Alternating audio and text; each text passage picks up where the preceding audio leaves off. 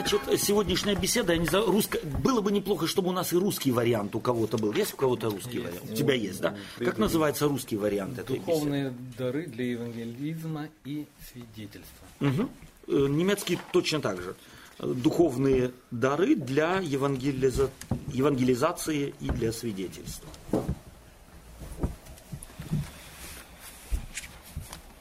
Эм...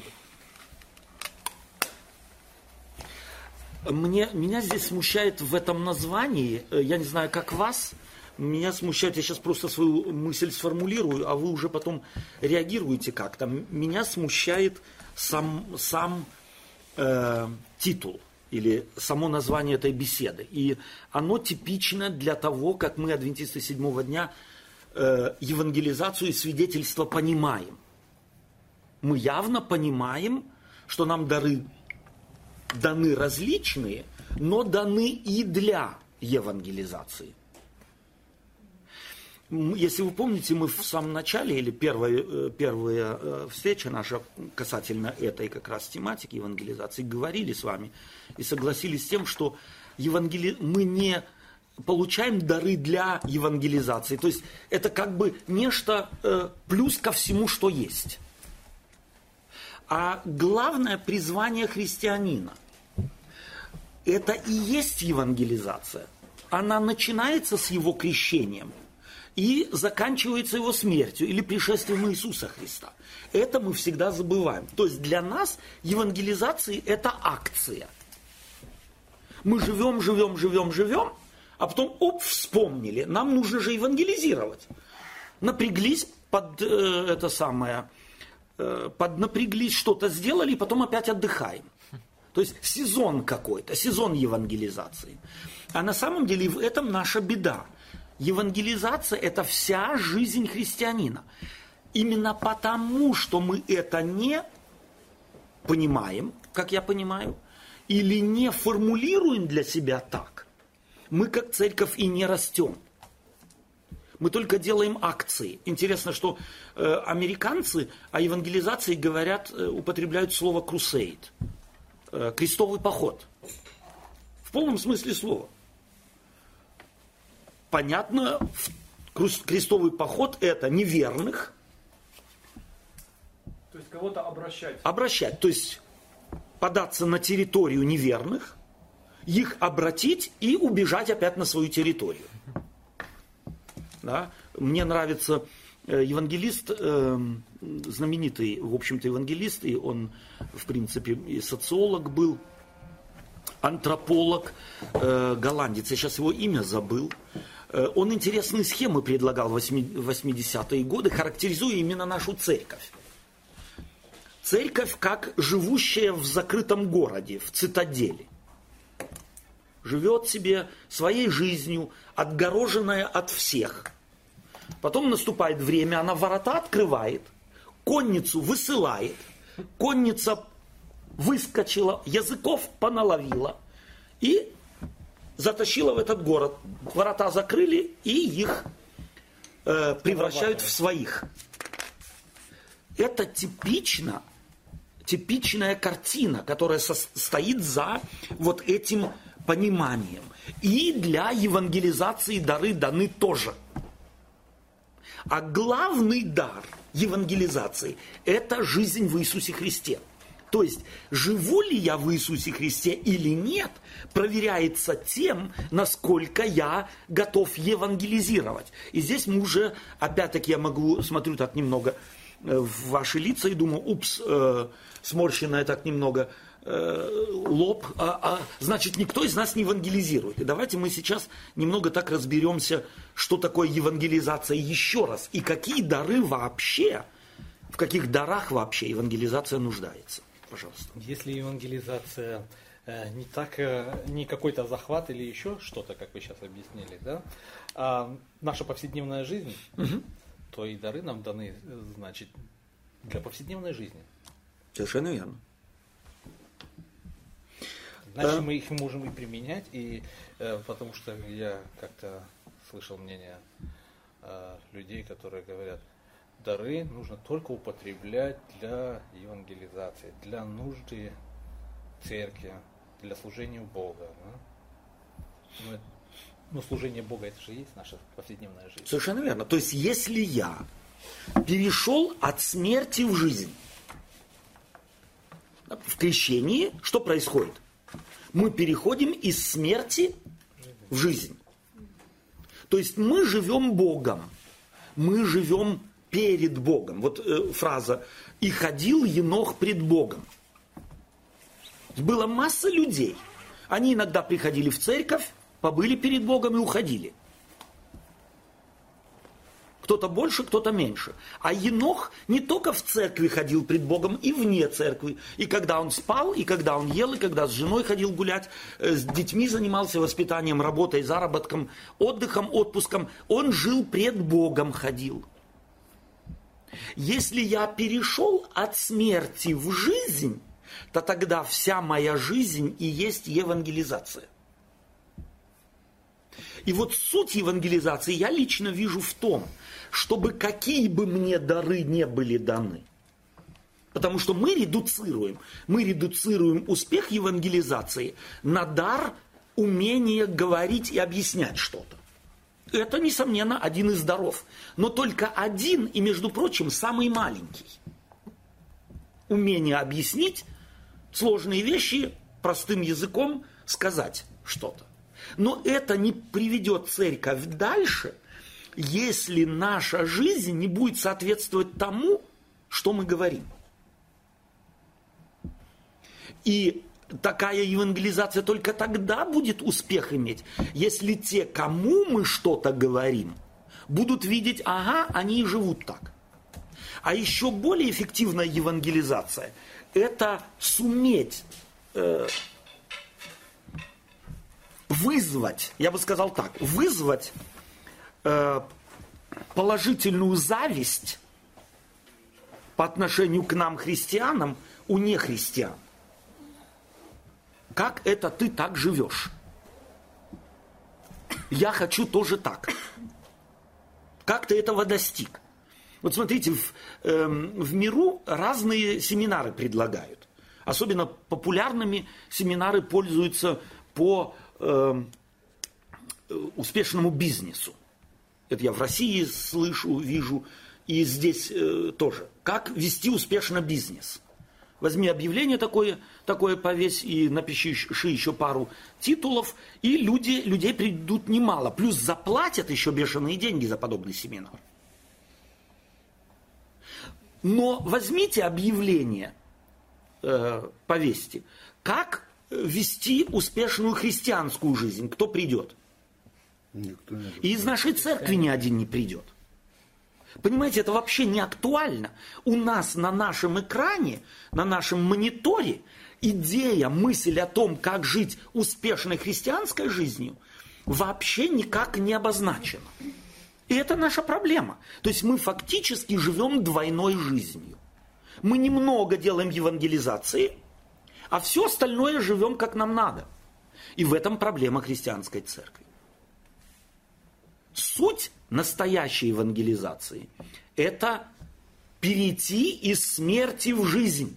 То есть, чтобы нас вообще никак, нисколько не увлекали идеи, употребим, так, употреблю такой расхожий э, термин христианский, который объяснять, наверное, нужно, чтобы нас не интересовали никак философия мира – и когда мы это говорим, то у всех христиан, у адвентистов седьмого дня тем паче, мир – это брюки, короткие юбки, мазаться, краситься, э, э, там, э, украшения, кольца или отсутствие их. Это для нас мир. Ну, еще и музыка. Ах да, еще музыка. Если рок, то это мирская. А если эм, органная классика, то это и то, кто его, э, смотря в зависимости от культуры. И не замечаем мы, что это все элементы культуры и с религией общего почти ничего не имеют. Это дело привычки. Если я дома включаю песни моего, моей молодости, я уже забыл, как там, кто и какие песни пел. Есенина какую-нибудь. Не жалею, не зову, не плачу. Я от этих песен чуть сам не плакал.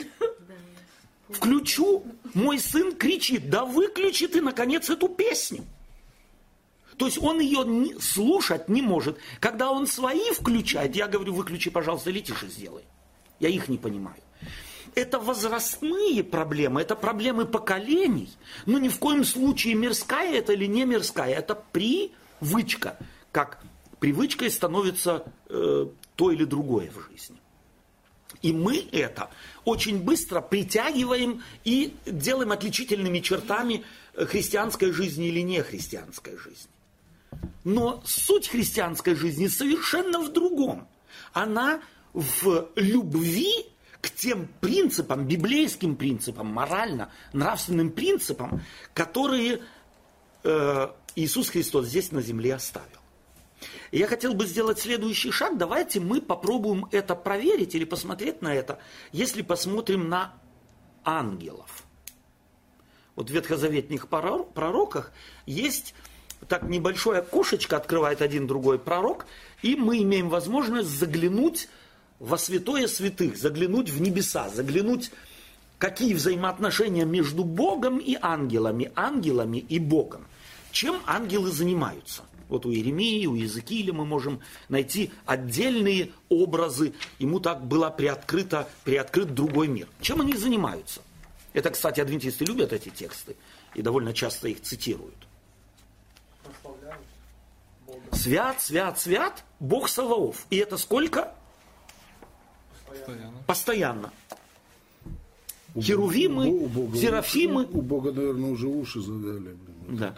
Свят, свят, свят. Устают они от этого? Нет. Нет. Почему не устают? Потому что хотят люди. Потому что это нравится. Потому что это, потому что это высшая степень их блаженства. Смотреть на их Творца и объясняться ему в любви. Свят, свят, Господь Бог Саваоф. Это их песнь, которая не прекращается во всей вселенной, я не знаю, всю вечность. Представьте, мы заставим, нас заставит кто-то петь такой гимн. Сколько мы, как долго будем петь его? Ну, первые минут пять. Ну, пять минут, а потом уже скажем все. Я ухожу. Да, пять минут не выдержу. Уже много будет. Почему? Потому что нам, мы в Бога не влюблены в такой степени, в какой в Него влюблены ангелы. Я же сейчас только перед этим сказал, Пожалуйста. что у Бога уши завянут, если мы будем так кричать. Да, почему завянут? Не знаю. Потому что наше сердце не будет в унисон биться с теми словами, которые мы будем произносить. И это Бога огорчает больше всего, что мы говорим что-то, чему не соответствует состояние нашей души, состояние нашего сердца. Вот ветхозаветные пророки, в чем они обличали постоянно народ? Почему ветхозаветные пророки могли сказать э, Израилю, Бог говорит, ваше жертвоприношение и ваше благоухание, но мне надоело, уберите все. Почему? Потому что не от сердца было. Потому что они делали руками что-то, а сердце их далеко отстояло от Бога. Так и евангелизация. Мне кажется, что уже сам титул «Дары для евангелизации» показывает, как мы, как христианская церковь, понимаем евангелизацию. То есть не в библейском смысле слова. Евангелизация для нас одна из задач, а не главная и единственная задача в мире. Ну, тогда получается, как в нашем понимании, дары для евангелизации можно на руках прочитать. Э, то есть играние на музыкальных инструментах, пение и проповедь. Все. Это три штуки. Окей. Больше все остальное это никак в принципе не связано с евангелизацией. Окей, а теперь давайте мы... В нашем понимании. Совершенно верно. То есть это то, что ты отражаешь практику, да, э, своими словами. А теперь давайте мы откроем послание Коринфянам. Первое послание Коринфянам, 12 главу.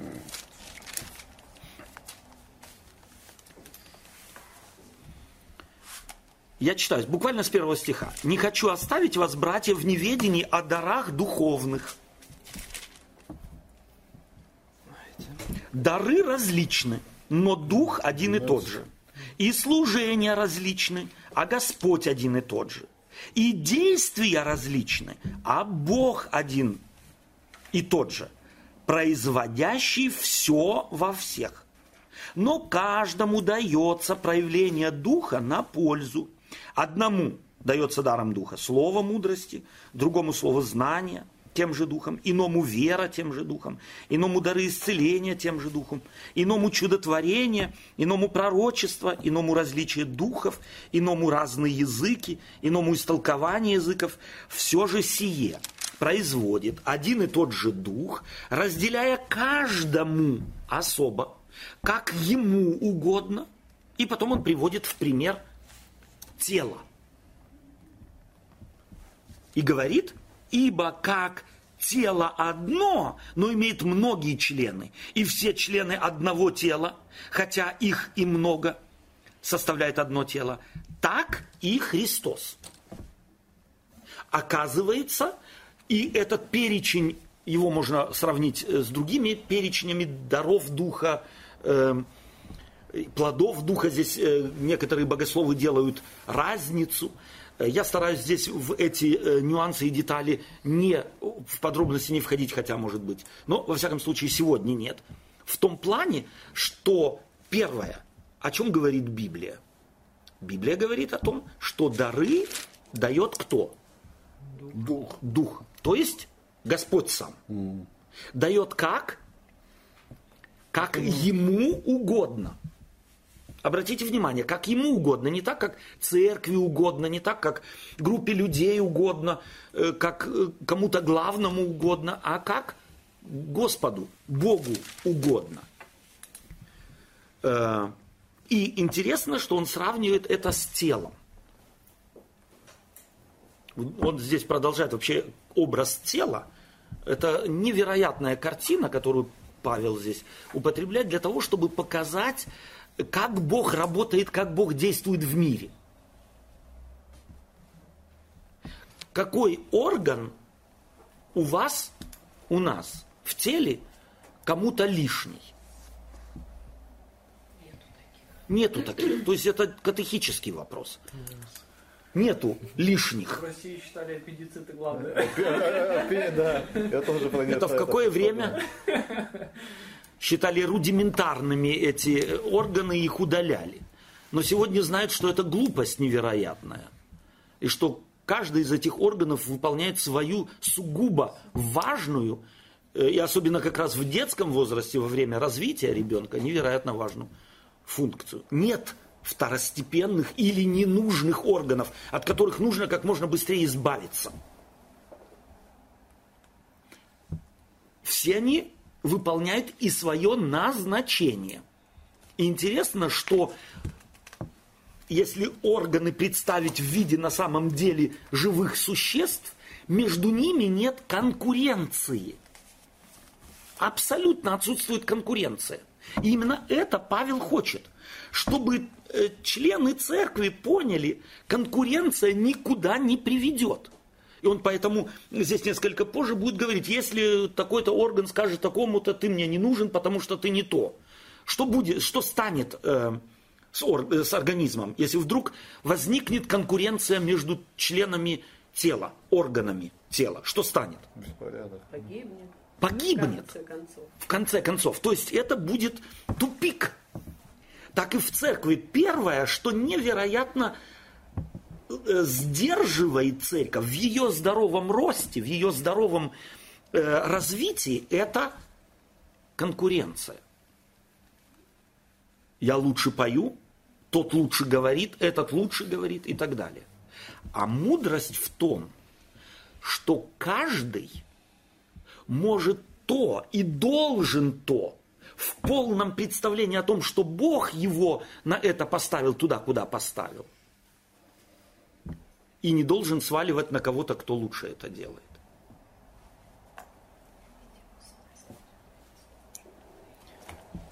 Давайте мы прочитаем Деяния апостолов, 1 глава, 8 стих. Это заглавный стих, это эпиграф этой беседы. И, э, собственно говоря, э, да, памятный стих еще мы называем его. Кто прочитает? Первая глава Деяния апостолов, 8, 8 стих. Но вы примите силу, когда сойдет на вас Дух Святой, и будете мне свидетелями в Иерусалиме и во всей Иудее и Самарии и даже до края земли. Как будет евангелизироваться? От края до края. Еще раз. Будь, любезен, еще раз. Весь стих. Да, еще раз весь стих просто. Но вы примите силу, когда сойдет на вас Дух Святой, и будете мне свидетелями в Иерусалиме и во всей Иудее и Самарии и даже до края земли. Это памятный стих. Когда будете вы мне свидетелями? Когда Когда сойдет на вас Дух Святой. Дух Святой. На кого из вас сошел Дух Святой? И где? И как? В момент крещения. О. Дорогие друзья, давайте мы запомним это. На каждого верующего человека сошел Дух Святой в день его крещения. Тогда, когда он перешел от смерти в жизнь. Тогда, когда он дар Божий, жизнь, принял и сказал, да, Господь, я из твоих рук принимаю этот дар. Я хочу жить твоими принципами жизни. Потому что уже сам этот выбор, само крещение является чем? Действием в человеке Духа Святого. Это внешний плод работы в человеке Духа Святого. На каждого из нас сошел Дух Святой. Почему же мы не свидетели? Или мы свидетели? Где и как мы свидетельствуем? Пожалуйста. Возможно, потому что как раз мы это не осознали. То есть мы не понимаем этого. И потому, естественно, и, э, как сказать, не пользуемся. Мгм. Да? То есть Бог со своей стороны эм, все ресурсы нам дал. И готов, чтобы через нас эм, вот эти принципы Царства Небесного да, доносить э, ко всем людям. Вот. И так как в свое время ученики э, до определенного момента, то есть пока они не понимали, они не могли бы быть этими проводниками, да, то есть э, вот этих принципов. И, Может, поэтому проблема не в том, что, как мы говорим часто, что мы ждем какого-то события, Мгм. да, часто мы говорим об излитии позднего дождя, Да. что нужно просто усиленнее молиться, больше поститься и так далее и тому подобное. Мгм. Да? И тогда вот оно с небес на нас спустится. Вот. Бог, Он есть э, здесь с нами. Вот. И Он ждет э, как раз, когда мы осознаем, что на самом деле э, проблема в нас, а не в Нем. Да. Проблема в том, что мы не поняли на самом деле вообще, что, что мы имеем уже, а не должны еще иметь или там, да, выпросить или заслужить. Да. То есть на самом деле, вот как ты правильно говоришь, у нас это, эта, эта теория муссируется. И интересно, у меня такое впечатление, что мы ее как откалячку очень часто э, используем, как самооправдание. Вот когда сойдет Дух Святой на нас, вот тогда и будем. Вот когда поздний дождь и зальется, а теперь нам надо только сидеть, ручки сложить и ждать, пока он на нас сойдет. А Как, И а это- как это должно выглядеть тогда? Я, я себе даже представить не могу, если честно. А вот ты спроси тех, кто так аргументирует. Вот, если честно, вот этот поздний дождь. Дождь для меня, вон вода с неба капает. А Да. поздний это как? Поздно вечером? Я извиняюсь, Окей. конечно, Да-да. сейчас. Нет. Э, Окей, дело в том, что эта картина, это образ Ветхого Завета, и поздний дождь непонятно. а- означал, это последний дождь перед жатвой, то есть который содействовал созреванию плодов, в частности, зерновых культур, и сбору их в житнице. Да, то есть это связано с особенностью э, сельскохозяйственного, э, сельского хозяйства в те времена, э, в ветхозаветные времена, во времена Иисуса Христа э, в Палестине. Да, то есть ожидалось, потому что там оросительной системы не было никакой, они пол, целиком и полностью были зависимы от э, дождя раннего и дождя позднего. И вот поздний дождь, он содействовал последнему, то есть он как бы давал силы злакам э, созреть, и э, это, собственно говоря, способствовало и сбору урожая потом через короткое время. Этот образ использовался и для в адвентистской э, терминологии, как последняя сила Духа Святого, которая изливается на церковь, чтобы ее приготовить к жатве. Под словом жатва подразумевается пришествие Иисуса Христа. Понятно, да. Э, так вот, если я не осознал, приняв крещение, что Дух Святой во мне есть, я его принял, и не ищу его проявления в моей жизни не даю ему место проявления в моей жизни, то как ему на меня излиться? То есть вот это излитие Духа Святого, это очень э, такая, такое, такая образная фраза, которая не наполнена содержанием довольно часто в нашей церкви. Это абстрактные какие-то образы, фразы, отдельные предложения, не больше и не меньше. А это сплоченность церкви, готовность церкви посвятить себя на служение миру особенным образом. Но если каждый из нас никогда не служил и не пытался понять, и не пытался себя, найти себя, как же я могу служить, чем я конкретно могу служить, дать слово мне не дано, сила слова. Не могу я общественно выступать. Евангелизации общественные проводить я тоже не могу. Значит, я не евангелист, значит, от меня это не ожидается. Такой же часто вывод мы делаем, или я не прав?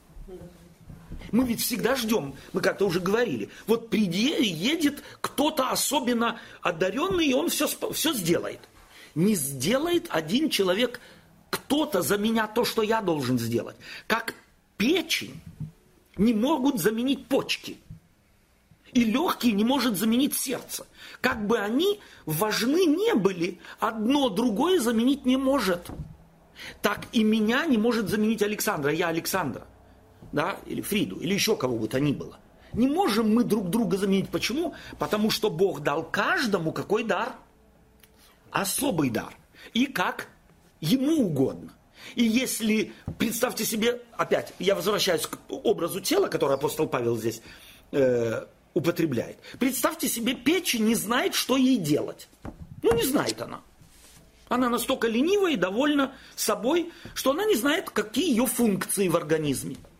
И почки тоже говорят, ну, когда-нибудь, если, так сказать, он уже будет, э, этот человек, у которого я там э, имеюсь, будет уже на ре... под реанимацией лежать там под э, какими-то аппаратами, когда меня э, токовыми импульсами пустят в ход, ну тогда я еще посмотрю.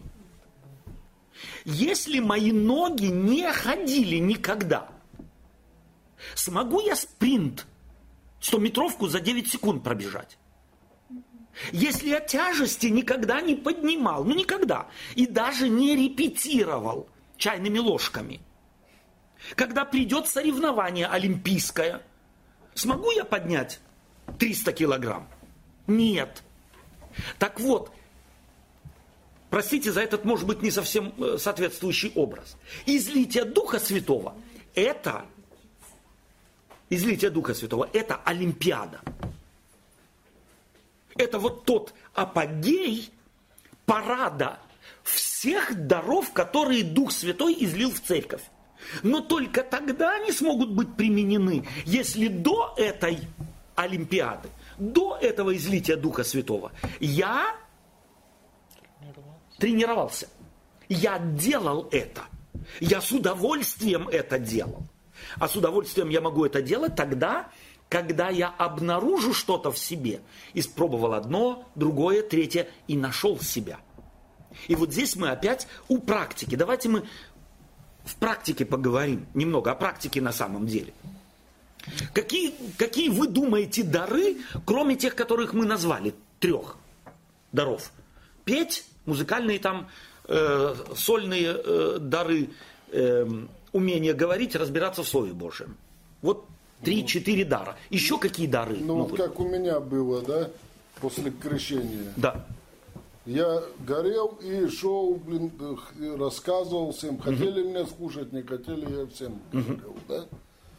Что брал на себя не то, что положено. Вполне возможно. Да. А открыл ты для себя, то есть, в конце концов, я так понимаю тебя, что ты обнаружил, людей это не восторгало никак, в конце концов и тебя перестало восторгать. Да. А ты обнаружил еще какие-то дары у себя? Ну, что я, я теперь никому ничего не говорю, пока меня не спросят. Это одна из возможностей. Да. А дары какие-то еще для себя открыл? Ну, показывать своей жизнью. Окей. Своим принципы какие-то. Принципы. И что я, если я какими-то принципы, принципами живу, не недовольным ходить по жизни?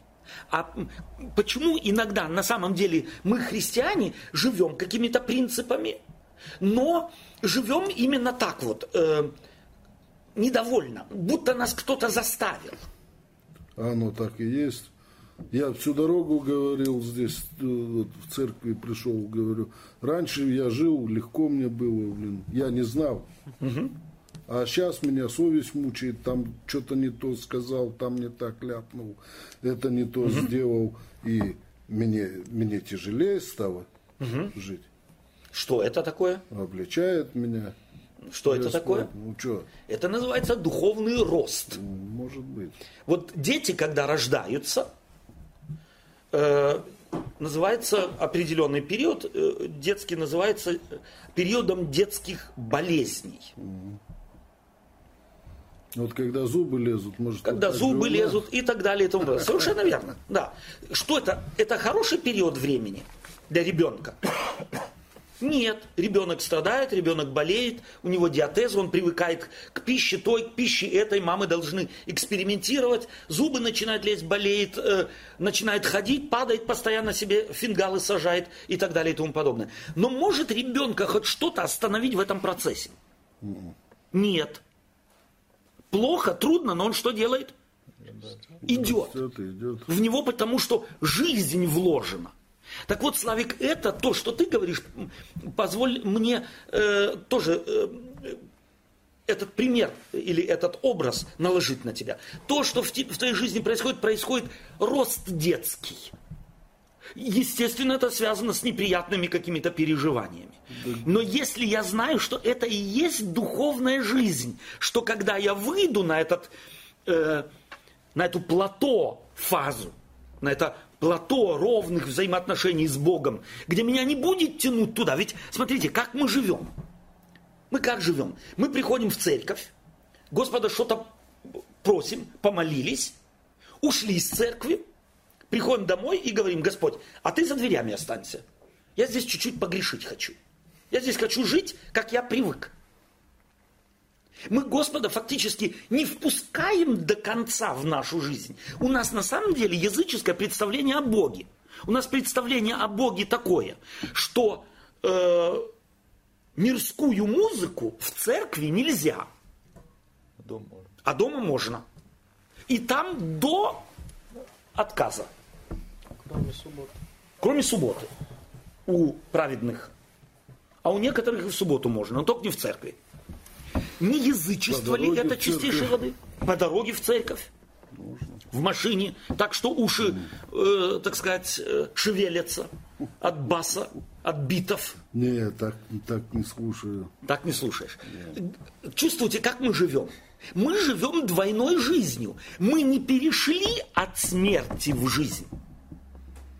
Ну как, Мы сразу, где-то на- сразу, мы- мы сразу, где-то на- сразу же к прекращению перешли, а потом вернулись назад. Вот, опять мы вернулись к этой границе и время от времени перескакиваем, перескакиваем, перескакиваем. Пожалуйста. Скок делаем, да. Да, вот действительно, вот в принципе, мне кажется, даже вот в обычных человеческих отношениях, да, то есть пик нормальных здоровых отношений это когда я нахожусь рядом с человеком, и у нас уровень доверия друг к другу настолько, что я не одеваю никакие маски. То есть я Совершенно не верно, занимаюсь э, вот этим Двуличием двуличием. Да. То есть я знаю, что этот человек, так как у него мотивы ко мне только положительные, я могу с ним быть таким, какой я есть, потому что я знаю, что он заинтересован в том, чтобы мне помочь. Да? То есть я заинтересован, чтобы ему помочь, он заинтересован мне помочь. Поэтому я с ним такой, какой есть, а значит нет нужны играть, так сказать, да, вот эти одевать маски. И если преломить вот этот пример сейчас в нашу духовную жизнь, то получается как раз, что Бог для нас как раз не есть вот этот друг, с которым бы я, по сути, себя чувствовал в таких вот доверительных отношениях. Комфортно. На То есть, по идее, э, у каждого из нас более-менее есть такие люди в нашей жизни. Да. И как раз Бог, которого мы везде всем говорим, особенно неверующим, да, Да. что придите к Нему, ибо Он есть такой, и такой, да. и такой, и такой. Но жизнью своей как раз показываем, что Он не такой.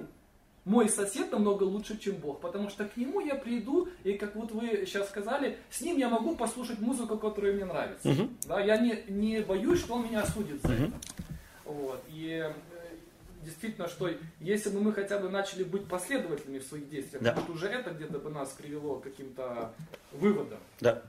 То есть на самом деле, и пожалуйста, здесь я думаю, э, может быть это отдельная тема, но просто одна мысль небольшая в связи с этим. У меня, э, э, я наблюдаю это в нашей церкви, вот то, о чем сейчас мы говорим, еще и в других, скажем так, проявлениях. Для меня это, с одной стороны, как я уже сказал, язычество чистейшей воды – двуличие, как мы говорим. То есть мы э, к Богу ходим на всякий случай. На богослужение я должен ходить, потому что если я на богослужение не буду ходить, Бог меня оставит. Да? Это, собственно говоря, так может быть примитивно, но можно сформулировать побудительное начало многих верующих людей. Ушли с богослужения, дверь закрыли домой, Бог у нас остается по ту сторону двери. Здесь мы начинаем с женами скандалить, детей терроризировать, э, слушать, чего хотим и так далее. Хотя в церкви, если речь пойдет о том, чего можно слушать, чего можно смотреть, там мы такие правильные предложения говорим. Там мы такие радикалы в плане чистоты и мыслей, и проведения времени и так далее и тому подобное. А когда остаемся одни, и ни один глаз нас не видит, мы думаем, что и Бог нас не видит. Коль скоро мы его не видим, то и он нас не видит. Как страус. Засунул голову в песок, я никого не вижу, меня никто не видит. И живем, и потому наша жизнь никак не войдет в гармонию. Плюс мы налагаем на себя еще совершенно определенные вещи, о которых ты говоришь. Меня начинает совесть мучить. Возьмем мы стиль, для примера, стили музыки, которые некоторые в нашей церкви осатанили до беспредельности. А на самом ли деле они сатанинские? На самом ли деле они сатанинские? Кто сказал, что вот какая-то, какой-то тип музыки это сатанинский? Кто сказал? Гитара, барабан. Гитара, барабан, еще что-нибудь, Это кахон какой-нибудь. Какой-нибудь авторитет сказал, мы это услышали, не проверили Библией, сами мучаемся, не можем оставить же эту музыку. Во всяком случае, не все сразу, и не все сразу. Не знаю, я и не, Слу- пыта- я и не пытаюсь ее оставить. Я как пример, Славик, я как пример. И кто-то мучается и говорит, ну вот, не могу и делаю. Может, я не дорос еще до Это такого. я, мне сразу вспоминается пример, вот когда мы говорим да, о том, что мы как христиане, нам в принципе все, все можно и все дозволено. Да. Да? Но сразу вот э, у нас, э, я, уже- я, уже, я уже не раз встречал, то есть, значит, сейчас можно и пить, и курить. Э, То есть, получается, люди хотят этого, но они этого не делают, потому что нельзя. Да. Кто, кем-то тебе дозволено? запрещено. Ну, то, есть, так, так- то- то есть так получается. То есть я вот это на самом деле слышу, что человеку хотелось бы и гулять, пить, курить, но он этого не делает, потому что кто-то сказал, что нельзя. Да.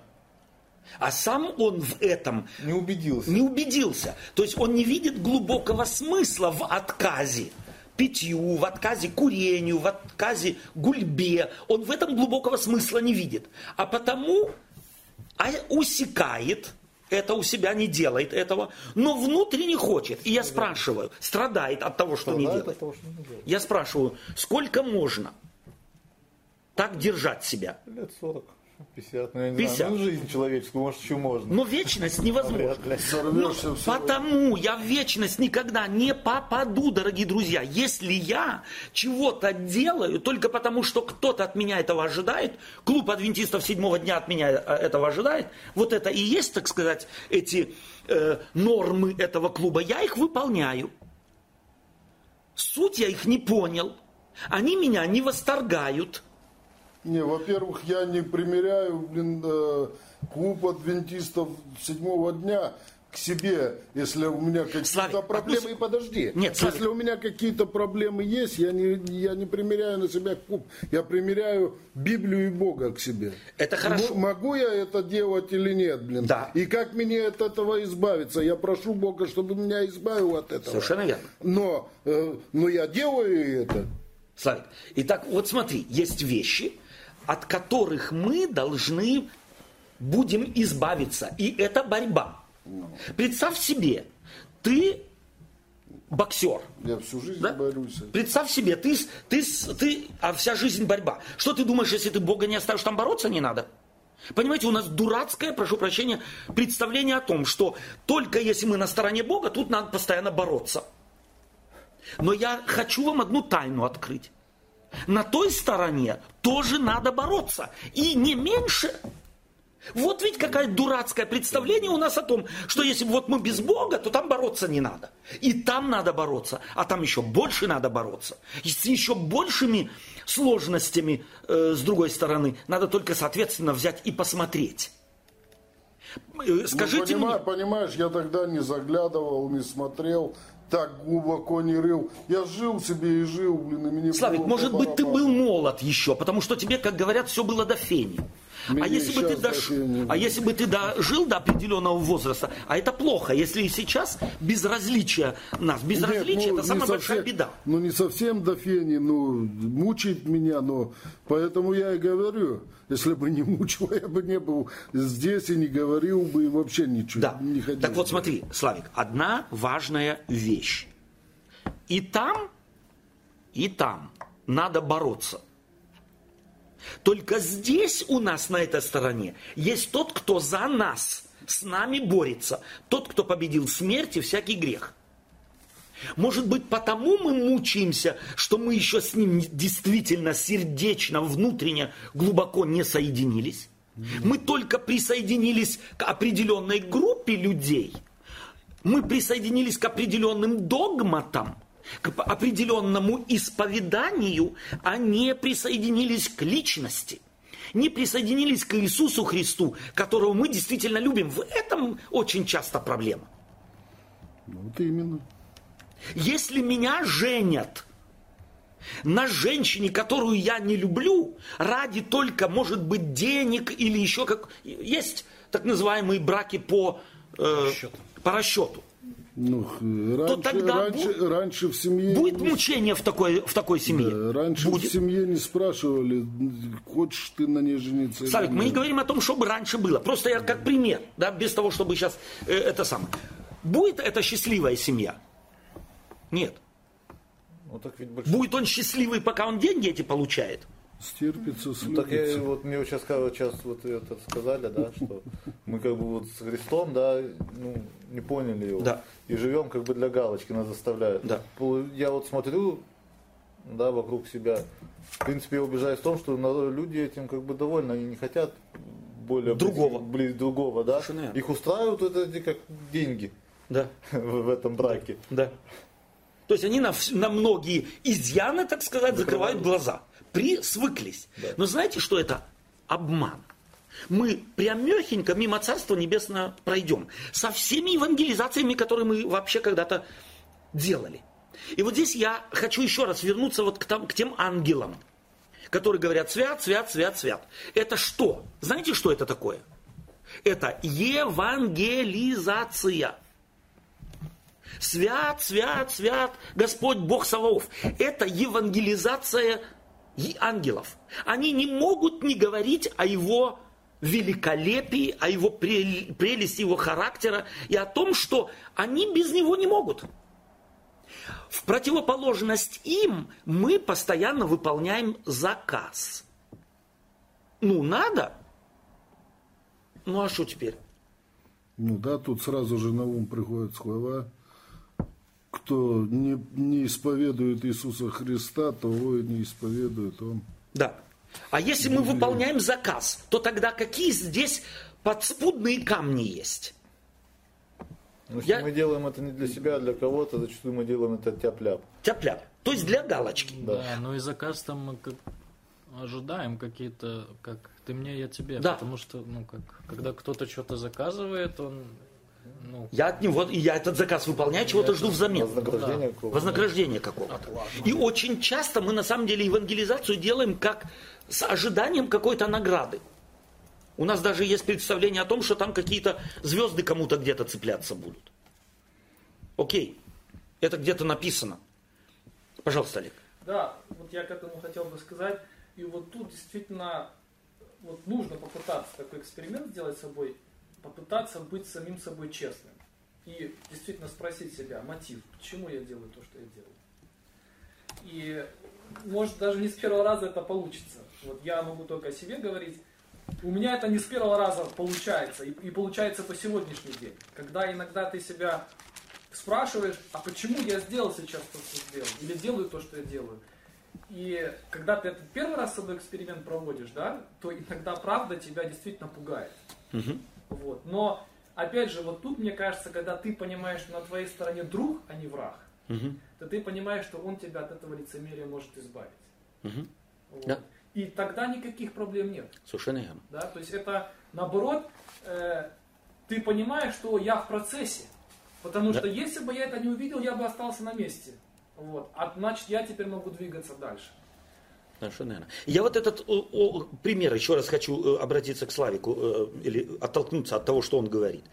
И представьте себе, апостол Павел употребляет эти картины, картины ристалища, картины соревнований. Представьте себе, кто-то боксер. И он э, между соревнованиями где-то набрал вес, который нужно ему сбросить. Легкое это дело вес сбрасывать. Тяжело. Тяжелое дело. Но будет он с удовольствием вес сбрасывать, если он заядлый боксер, и это, этот вид спорта доставляет ему удовольствие. Да. Будет рычать на тренера, будет рычать на все эти э, уставы или нет? Да, будет. Не будет. Это нелегко, оно будет где-то, но он перекрывает, понимаете, перекрывает что? Оно нелегко, но оно пере- перекрывает что? Вот то ожидание того, ради чего я это делаю. Это точно так же, не зря Иисус Христос употреблял, допустим, образы э, подготовки к пиру брачному. Подготавливаться к пиру легко? Мы подготавливались когда-нибудь к какому-нибудь нелегко. хорошему э, свадьбу готовили, может быть, готовили какой-нибудь юбилей. Легко это делать? Учитывать все, покупать, подготавливать это. Легко? Нет, не легко. Но кто досадует? Вот если у нас э, свадьбы празднуются, да, время от времени. Те как раз, кто подготавливают свадьбу, жених с невестой. Я еще ни раз не видел на самом деле жениха с невестой, которые досадуют, вот зараза, нам еще то надо, еще пятое, еще десятое. Вот с таким, знаете, остервенением. Ни один, ни жених, ни невеста. Ну, говорят, да, еще много сделать, еще это, смотрим, где, кому еще, что еще нужно. Но это с каким-то внутренним удовлетворением, даже если еще многое не получилось. Иисус Христос употребляет эти образы не зря. Почему? Потому что если я проникся сутью необходимости, то тогда все нагрузки воспринимаются совершенно по-другому, чем если я делаю это под заказ. Представьте себе, мой брат э, выходит за, э, женится, или сестра выходит замуж, и я за них должен делать. Я должен, меня обязали. Какие вы представляете себе? И я их еще и так чуть-чуть недолюбливаю. Ленивые, недотепы, чего сами не делают. Буду делать, но буду постоянно ворчать. Хорошо это сделаю. Они вряд ли довольны останутся. Так вот, если мы выполняем заказ, а то, что мы выполняем заказ, там, где выполняют заказ, там въезжают, вкрадываются совершенно определенные элементы. Я сейчас вспоминаю бывший Советский Союз, где верхушка определяла светлое будущее. Никто из людей этого светлого будущего не видел. Они ему, им их постоянно это светлое будущее обещали, но пятилетние и семилетние планы должны были они выполнять. Если первые пятилетние планы выполнялись почти всем народом с энтузиазмом, то последующие, и кто-то из вас уже жил и в 70-е годы, может быть, как они выполнялись, 80-е, эти пятилетние планы, которые налагали? А бы как? С приписками, с дописками, постоянно планы выполняли, перевыполнялись, постоянно. А на прилавках было ничего. Вот так выполняются заказы. Не знаю, я до того, как в армию уйти, было все на прилавках у нас. 76 до 76 года. С армии пришел в 78 году, ничего не Славик, Славик, Славик, это ты, наверное, съел в армии все. Да, да, да. Или, или, тебе просто не с чем было сравнивать. Если бы ты, ты говоришь, было все, что все было у нас? Один, один сорт э, молока, один сорт сыра и один сорт масла. Это было все. И два сорта хлеба, Ну, не знаю, белый по, и серый. кра- по крайней мере, у нас в поселке колбаса всякая была. Какая? Масло шоколадное такое было, всякое. В каком поселке ты жился? Я жил в Балхаше, поселок Колонрад. Да, ага. Карьер. Там, где, ага, карьер, там, Да. где руду добавляли. Да. А, ну окей, из Москвы туда специально у, вертолетом. нас, у нас все понятно. было- у нас все было. Я в армию, на рудак. я в армию, в армию уходил, еще все было. Славик, По окей. крайней мере, не, будем, не будем бывший Советский Союз сейчас разбирать, это отдельная тема. Я вот хотел Просто на, на этом примере. вернуться сейчас вот к тому, что вы говорили, да, то есть когда в центре идеология, пропаганда, Да. это очень хорошо видно на примере Северной Кореи, да? Да. То есть я вот в последнее время как-то так, ну, случилось, что Наблюдаешь за наблюдаю да. за ними.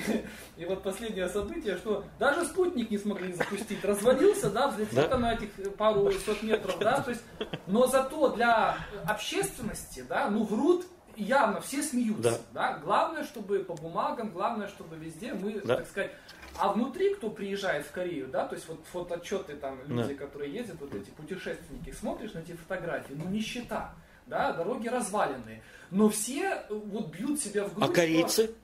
да. Они ж в раю живут, они, они это говорят. Да, они... Человеку можно и мозги повернуть так, что он будет врать и сам в ложь верить. В этом же вся проблема. Я извиняюсь, перебил тебя. Да, Ну, Ну да. Говори, говори, Олег, потом Славик. и- я вот как раз вижу эту параллель, если я провожу, допустим, в нашей церкви такие тенденции однозначно присутствуют, что когда мы идем на поводу идеологии, Да. у нас э, на, первый, на первое место выходит имидж, мы работаем на имидж. Да.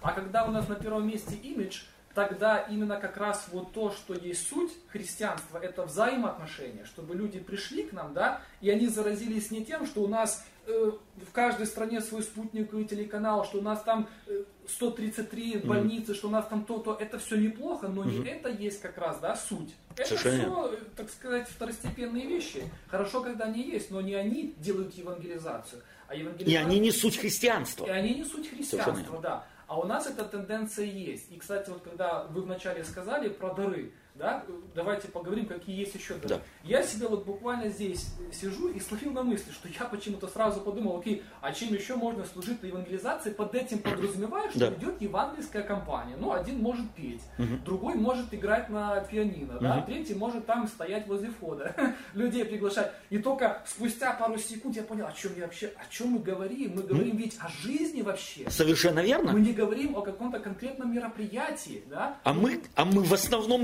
евангелизацию ведь связываем с мероприятием, Да. с каким-то, э, с какой-то акцией. Да. И в этом наша беда, что он для нас евангелизация акция, а не стиль жизни, не философия жизни, не образ жизни.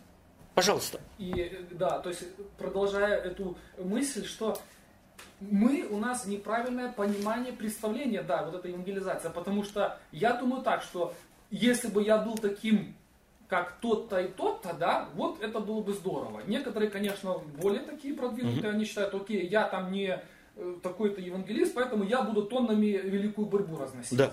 Но при этом человек обладает каким-то даром, в данном случае у него есть какая-то там профессия, да, он в ней очень успешен. Да. И послужить этим своим друзьям, своим Да. соседям, Да. ты плотник там, Да. или ты слесарь, Да. это в жизни нет. Пойти в свое свободное время пожертвовать, чтобы помочь своему соседу, просто так. Да. Это, это- вот эта мысль даже в голову не приходит, Совершенно что верно. это есть, это есть часть моей евангелизации. Совершенно верно. Да? У нас евангелизация это занести великую борьбу, это пригласить кого-то в церковь, это да, вот только вот в этом направлении. Ну, или, или стихи там определенные. Выучить наизусть Да, и в нужный цитировать. момент его сказать. Да. Так вот, смотрите, я, сейчас я хочу еще подойти к этому, но у меня одна важная мысль. Э, мы все еще на ангелах, они не могут не. А вот давайте посмотрите, что апост- об апостолах сказано. Деяния апостолов, 4 глава. 4 глава Деяния апостолов, 20 стих. Но Петр и Иоанн сказали им в ответ, судите, справедливо ли перед Богом слушать вас более, нежели Бога? И стих 20, главный. Мы не можем не говорить того, что видели и слышали. Мы не можем не. Ангелы не могут не петь. Апостолы не могли не говорить о том, что видели и слышали. А теперь давайте мы наложим наши, наш образ жизни, наше христианство на эти вот критерии. Кто из нас не может не говорить? И интересно здесь, они употребляют слово «не можем не говорить». Почему? Потому что от них требовали молчать. Потому они отвечают «мы не можем не говорить». Фактически это был образ жизни. Вот посмотрите на апостола Павла. Его никто ни в какую евангелизацию, поход евангелизационный не посылал. Ну не посылал его никто. Он сам берет и идет. Идет в одно место, пишется в Деянии апостолов, дух не допустил. Идет в другое, дух не допустил. Идет в третье, опять дух не допускает. То есть это значит, что телеграммы мы с неба не шли. Совершенно верно. То есть не было никакой э, ни генеральной конференции, ни униона, ни дивизиона, ничего, которые говорили, так тебя мы выделяем, и едешь в Украину, или едешь там в Россию, или едешь в Голландию, едешь в Данию, делаешь евангельскую кампанию. Эта личность не могла не, это был его образ жизни. Хорошо, он был и одарен. Он был одаренным э, и писателем, он был а, одаренным э, оратором, он был одаренным человеком, знающим э, людей. Но обратите внимание, он не мог не. И дух его не допускает. И он, смотрите, не болезнь не допустила там, а дух не допускает. Каким образом уже мы, нам неизвестно, но если в Деянии апостолов говорится, что дух не допускает, то это значит, что он явно понял, что Бог говорит не сюда и не туда и не туда. Остановило этого это Павла? Нет. Нет. Он ищет, куда ему вложить свой талант.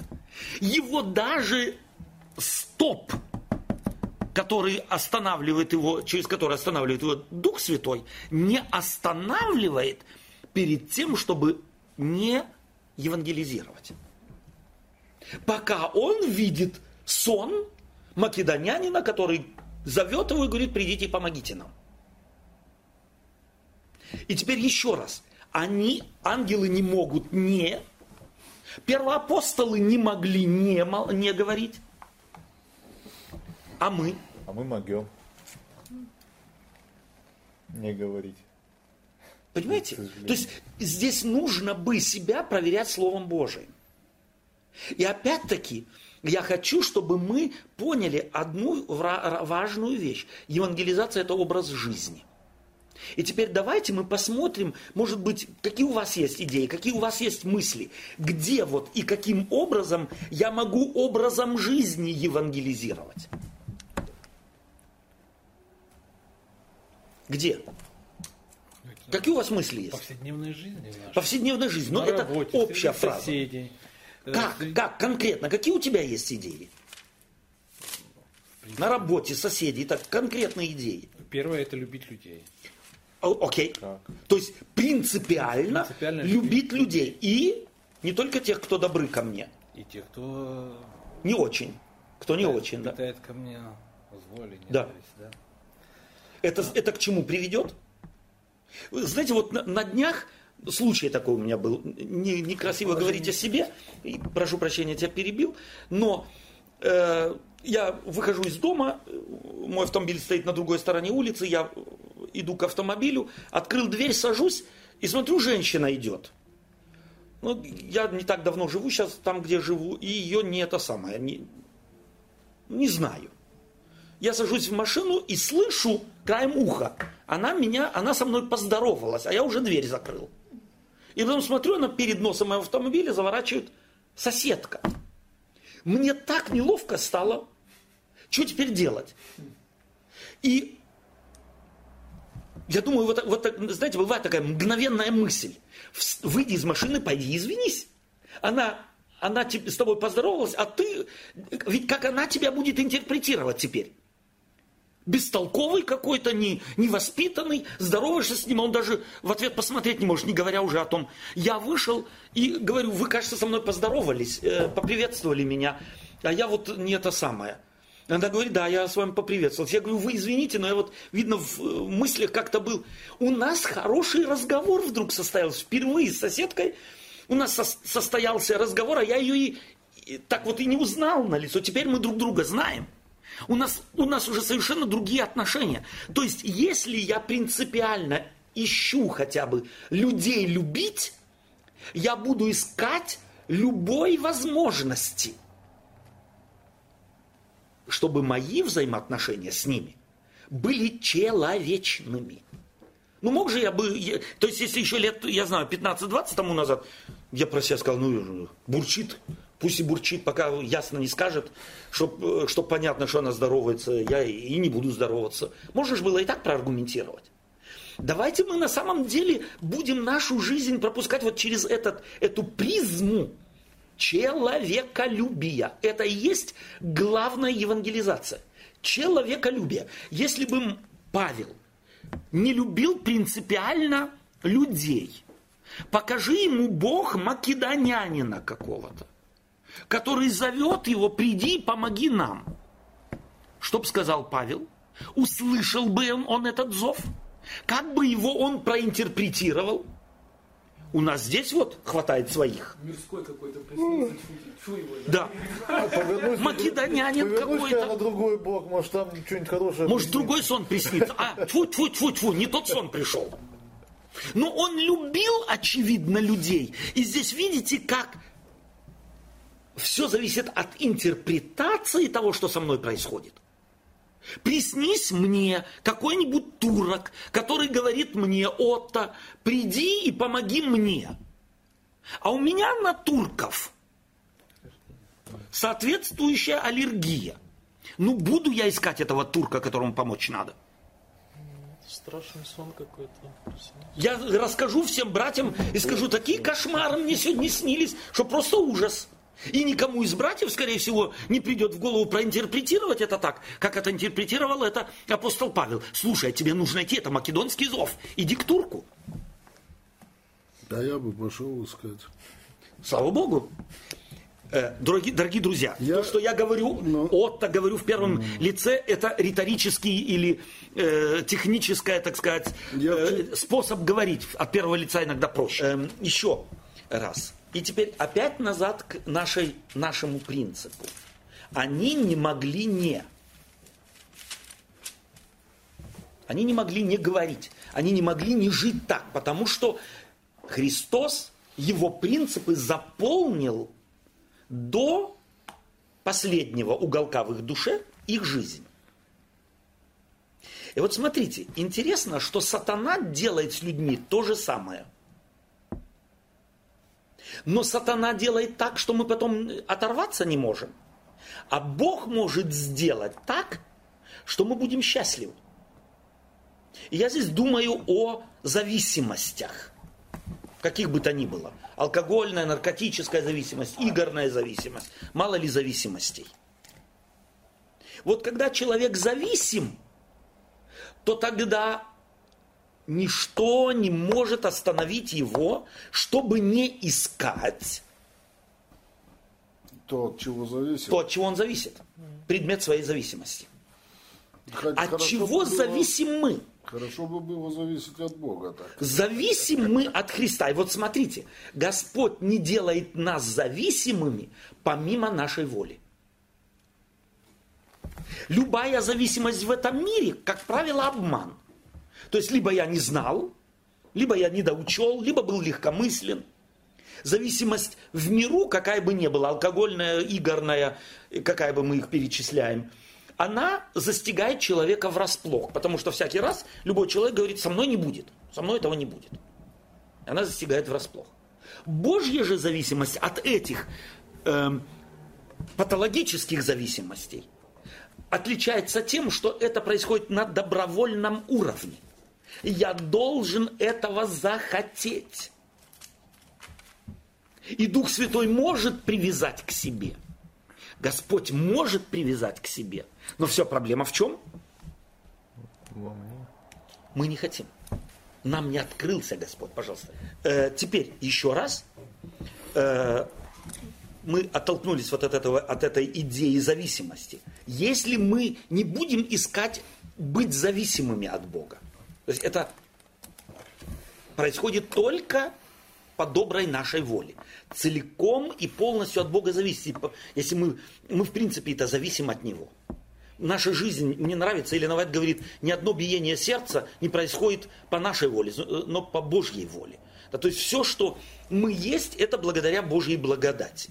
Но мы почему-то думаем, и вот это сатане удалось извратить наше представление, потому что мы думаем, это принадлежит нам. И в конце концов Бог и отдал нам по своей воле великой, любви, нашу жизнь в наши руки. Мы можем делать с ней, что хотим. Мы можем, чтобы она была началом вечной жизни, сделать. То есть, в принципе, согласиться, тогда Господь все сделает. Либо мы можем пуповину эту, связывающую нас с Господом, разорвать. Так вот, смотрите, э, интересно, что э, да, здесь я вспоминаю э, вот это отличие зависимости. Я вспоминаю этот, э, не так давно мне рассказали интересный анекдот. Э, он примерно так звучит. Э, корреспондент э, спрашивает литератора, э, что вы думаете, когда видите кирпич? Знаете этот анекдот? Э, ну как, что я думаю, когда я вижу кирпич? Когда я вижу кирпич, ну, я думаю, Э, что откуда это слово произошло, этимология этого слова и так далее и тому подобное. То есть все, что связано со словесностью, это было бы довольно интересно. Хорошо, спасибо. Берет, сует микрофон в бороду э, инженеру. Спрашивает инженера, а вы, когда видите кирпич, что вы видите? Ой, что я вижу? Я, я вижу соборы, я вижу мосты, все, что можно из кирпича сделать, это же так много, и начинает ему рассказывать все, что он видит, если он видит кирпич. Ну, идет дальше и спрашивает одного врача. А вы, когда видите кирпич, вы о чем думаете? Кирпич, когда я вижу, о чем я думаю? Как о чем? О водке. Вы думаете о водке, глядя на кирпич. Объясните как, почему? А я потому что всегда о водке думаю. То есть все, что в моих мозгах, то, то определяет мою жизнь. То я вижу. И если я соединен с жизнью действительно от души с Господом, то тогда я буду видеть нужды людей. Тогда я буду видеть нужды в мире. А каждому из нас Бог, соответственно, дал дар. Один специалист, просто даже по призванию, по профессии в жизни, там э, врач, другой э, медперсонал, кто-то заботится о пожилых людях в доме престарелых, кто-то слесарь. То есть я начну видеть мир не как мир, от которого я что-то могу поиметь, заработать, имидж сделать, э, разбогатеть и так далее, а я буду видеть мир совершенно в другом ракурсе. Я вспоминаю Матфея 25 главу. Когда же придет Сын Человеческий, то отделит и скажет одним, пойдите, они скажут, как? Когда мы видели тебя? Когда мы видели тебя? И Иисус Христос начинает им показывать, где они ему служили и сами того не, не, видели. не знали. Вот она евангелизация. Евангелизация это твой талант, какой бы он ни был, но поставленный на служение жизни. Извиняюсь. А, что интересно, да, что э, этот, этот талант можно развивать, да? Естественно. Господь не дал сразу большой такой кусок тебе, Совершенно и ты верно. должен его нести. Совершенно Он верно. дал маленький кусочек, и ты тренируешься, тренируешь свою мускулатуру, да, если я перевожу Да. в спорт.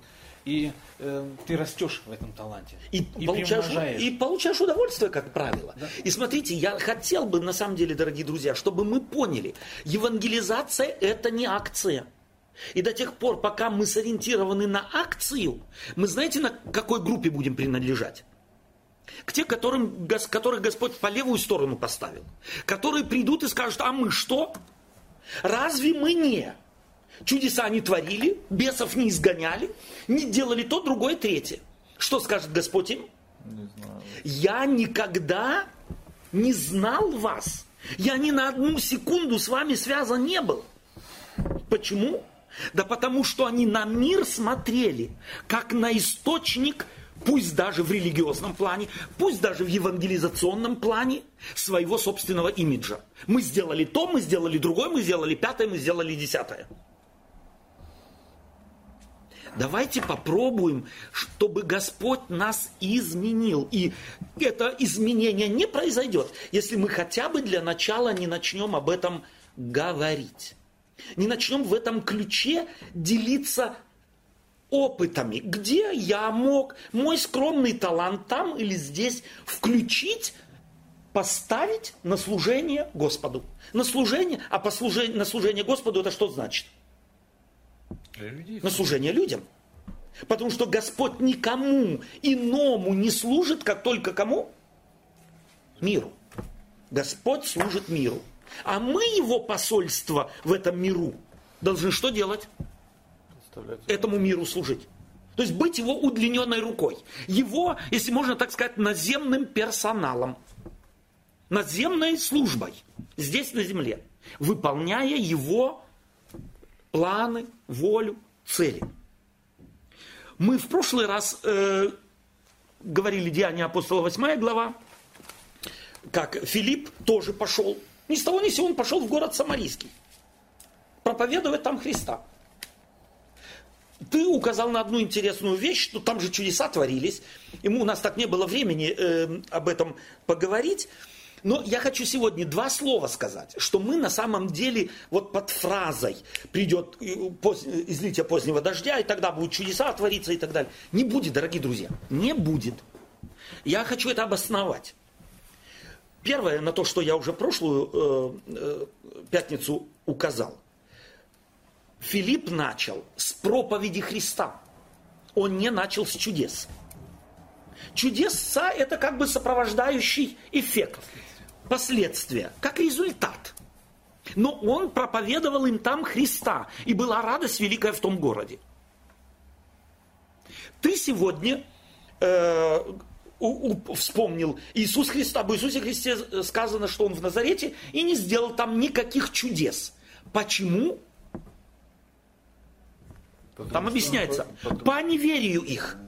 Не потому, что Христос не мог, не потому, что Бог не хотел, а потому, что у них не было веры. Что такое вера? Смотрите, опять слово вера Опять у нас... дар Божий. Это дар Божий, с одной стороны, да. Но мы под словом вера подразумеваем набор каких-то догматических правил и норм, которые мы выдаем там или здесь. Но вера по Библии – это готовность следовать Иисусу.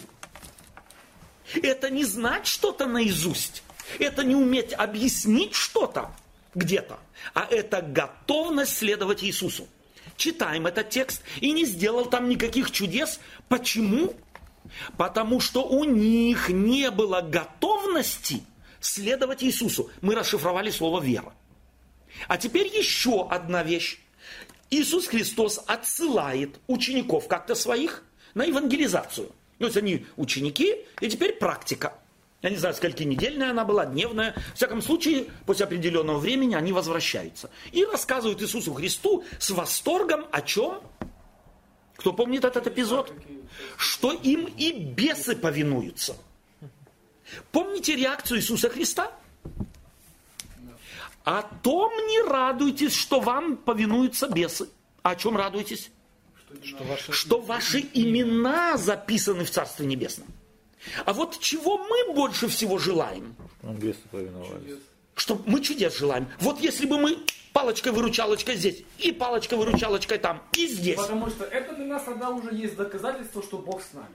Ну, это, А это, как раз все наоборот. это- Как раз наоборот все. Так вот, еще раз. Бог будет делать чудеса. И если Он сегодня не делает их, в том смысле, как делал в Первой апостольской церкви, то может быть вполне возможно по неверию нашему, что у нас нет готовности под словом вера подразумевать то, что Библия подразумевает, готовности идти с Иисусом Христом, следовать Ему до конца. Только на уровне теории. Здесь мы теорию знаем, здесь мы все, можем все прекрасно объяснить. Да и то, и, и это не толком. Готовы мы? И вот это евангелизация.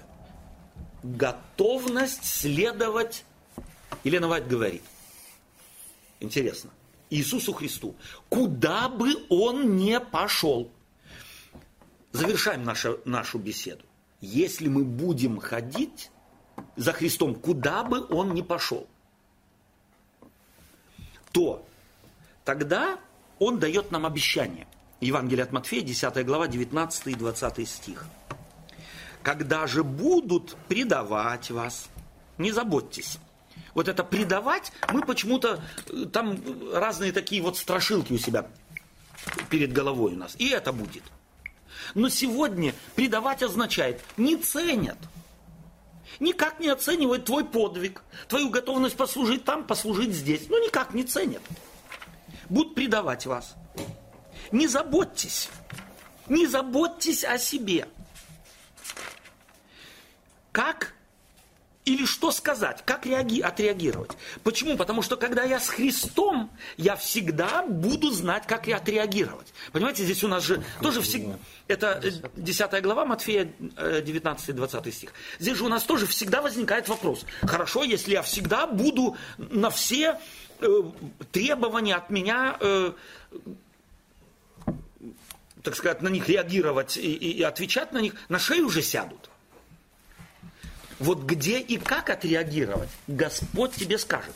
Когда-то можно и сказать нет. Но в соответствующем духе, в соответствующем, соответствующим уважением. Не заботьтесь сейчас, потому что вот это наша проблема. Мы всегда боимся, и мы говорим, хорошо, если мы, мы так радикально начнем жить, вот этой радикальной любовью к Иисусу Христу начнем жить, евангелизацию будем рассматривать как процесс всей жизни. Что тогда? Что тогда? И начинаем пугаться. Христос говорит, не заботьтесь. Не заботьтесь, потому что тогда Господь вам подскажет, где и как отреагировать, поступить, сделать, не сделать и так далее и тому подобное. Видим мы это на жизни того же апостола Павла. Да. В тупики попадал он? Попадал. Еще какие? Выходил он? С честью выходил? Да. Кто помогал ему? Христос. Давайте вот, чтобы мы не боялись вот этого образа жизни. Ибо не вы будете говорить, но Дух Отца вашего будет говорить в вас.